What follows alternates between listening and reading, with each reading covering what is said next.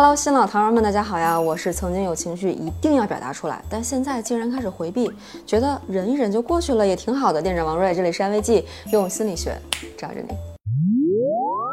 我们的日常生活充满了对是否要忍的矛盾。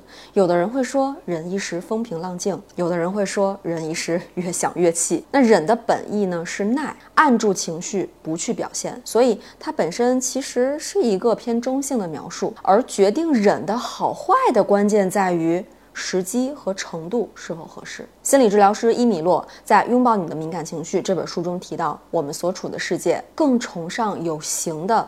头脑智力，运用逻辑和理性控制情绪，是人们推崇的行为。所以，我们不可避免的哈，更愿意去分享那些令人感到喜悦的成功的事情，也更习惯于独自舔舐那些看上去比较糟糕和混乱的情绪，而且。我们会担心这样的情绪会扩散传染给对方。倘若啊，再加上本身，如果你情绪敏感，然后还苦恼自己的情绪控制力不足，甚至还想要为超出自己控制范围的事情负责的话，就会更容易被社会中的得体性打压，认为表达情绪是脆弱的表现。毕竟我们所处的这个社会角色的规训当中呢，面对一些评判和未知，我们需要划定适当的边界。那其中一种很容易，或者甚至是最容易采用的方式，就是忍下那些不合时宜的情绪。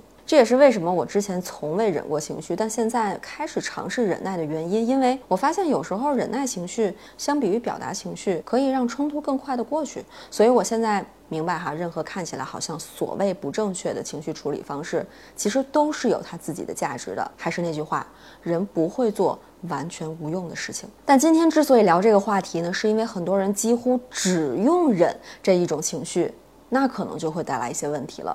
比如说，之所以忍耐，是因为情绪出现的时候，我们不知道怎么处理，所以一次、两次、三次惯性的选择了忍耐，结果呢，导致更为复杂的情绪被催化出来，比如说自我责备啊、厌恶感，还有无能感等等。因为当我们急于依赖熟悉的方式消除情绪产生的这种。张力和紧张感的时候呢，其实不知不觉的就站在了情绪的对立面。那这个时候，抗拒的感受越强，情绪就会越加失控。台湾的一位正念带领老师胡君梅，她在《自我疗愈正念书》这本书的译者序当中呢，提到自己翻译这本书的这种难熬的情绪，哈，就是逃避的会再回来，压抑的会再反弹，否认的会更加强化。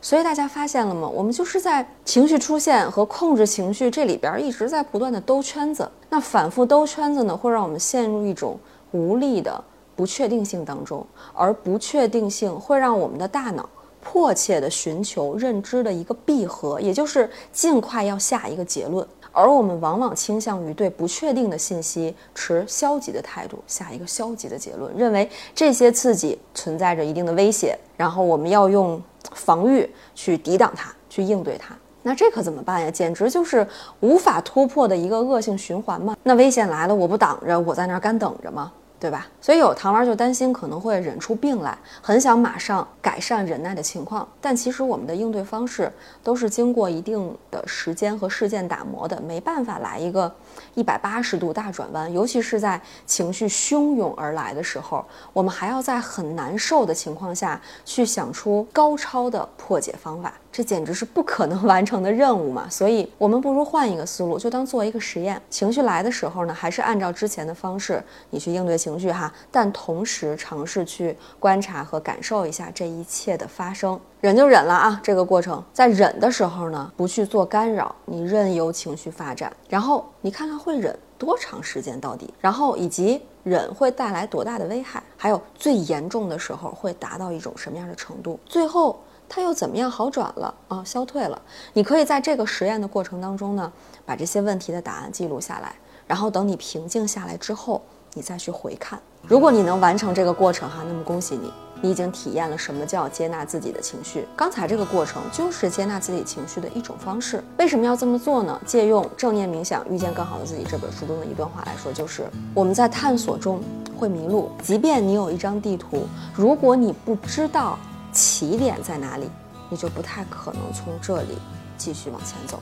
找到你的出路。如果你可以做到接纳一部分的情绪，那么就可以开始尝试让情绪被你值得信任的人看见。注意，是值得信任的人哦，不是任何人都值得你去表现自己的情绪的。就好像是一间很久没有开窗通风的屋子，这是一种自我保护，外界的危险不会进入自己的屋子伤害自己，但同时呢，也确实会让整间屋子缺乏氧气，变得窒息。所以我们在准备好的情况下，还是可以尝试开一点窗，因为这样的话，新鲜的风就有机会进来。